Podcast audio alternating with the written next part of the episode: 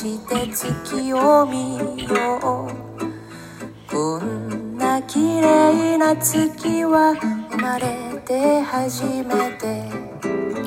チャット GPT というのがなんかもう話題になってて、えー僕もやってみたんだけど、まあまだまだですよね。で、夏目漱石の心の感想文を書けって言ったら書くんですよ。で、読んでもね、なんかつまんないんですよね、その感想文が。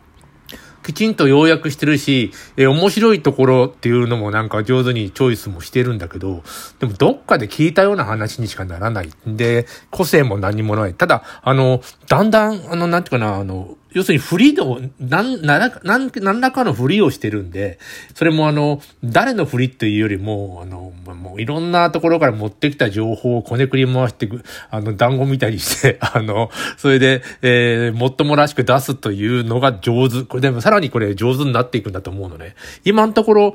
すごいとは全然思わないんだけども、あの、なんていうかな、えーどうでもいい文章っていうか、どうでもいいような、えー、とか作品とか、そういうのだと、もう一瞬にして作ってしまうので、ちょっと驚いたりもするんですよ。でも、あの、何が面白いかっていうことも多分理解していくんだと思うのね。で、その何が面白いのかって理解したら、その面白いようなこと、えー今ね、漫画、えーっと、デジタルの漫画あるじゃないですか。えー電子、電子で縦読みのやつ。で、一緒なのよね。異世界から転生してとかさ、あの、要するに水戸黄門みたいなもんですよ。初めからもう、読者は優位に立ってて、えー読んでるとなんか心地よい。で、適度な、あの、困難っていうか事件があって、それを解決していくという、全く水戸黄門とか刑事コロンボとか、えっと、新しいやつでも、まあなんだ、ドラマでもこその構造に当てはまってるやつがあるんだけど、そういう、えのものに関しては多分得意なんですね。えー我々もあの見る方も、あ、これ面白いじゃんと感じるっていくんだけども、でもね、何かを切り開いていくっていうのがものすごくまだ弱い。えーここが強くなれるのかなえーそこなんですよね。えー、大体みんなその、それについても、えーあの、なんだき新しいものを切り開いていくということになっていく。でもその新しいものって何だろうとか、また疑問に思って、えー感動とかなんかその新しいもの、えーそれ、どこまでやってくれんのかないや、要するにあの、なんていうの、ケケチをつけてるわけじゃなくて、面白ければいいんで、えーただ、あの、囲碁とか将棋とか、あの、AI 強いんだけれども、別にあの、なんていうの、車に乗った人が速いみたいなことじゃないですか。えー AI 使ったらむちゃむちゃ強いんだけども、えー人間同士でやる、えーやってる価値みたいなやっぱりあって、えー100メートル走のね、短期、えーみんな一斉に走って誰が一番速いかみたいなことをオリンピックで競ってて、あそこにフェラーリ乗ってくるやつが出てきたら、それは勝つよみたいな、あの、何の、えーっと、感動もないよね。AI, AI とかあの、チャット GPT って、そこもあるんじゃないかな。特に芸術関係はなんか苦手そう。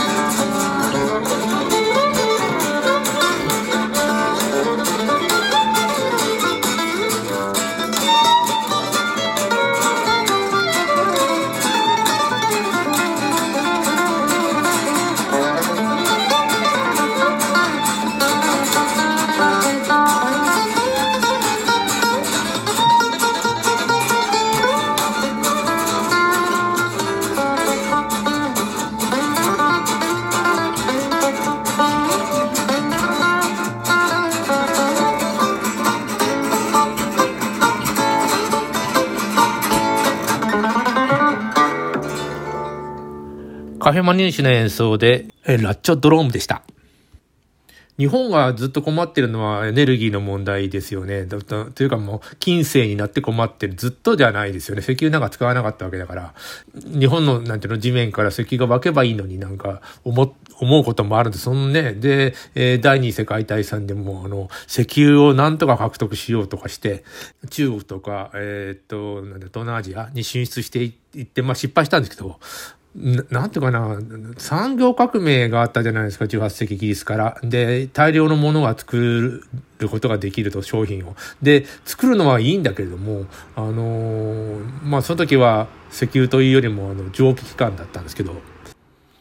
まあ、楽に機械を使って大量に物を作ることができたわけですね。で、えー、作ったはいいけど、売るとこがないので、えー、外国に売ろう。まあ、植民地とかね。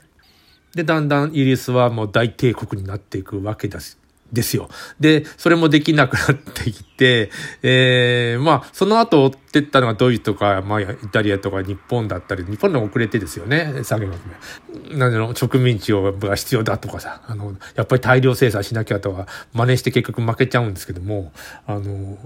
石油さ、確かにすごいよ。あの、エネルギーとしては。でも、あの、大量、今、今更大量生産でもないでじゃないですか。そんなに物いらなくなってるし。で、日本、何がすごいって僕あの、空から水が降ってくる。まあ雨ですよね。ね飲料水って言いますか、水が降るって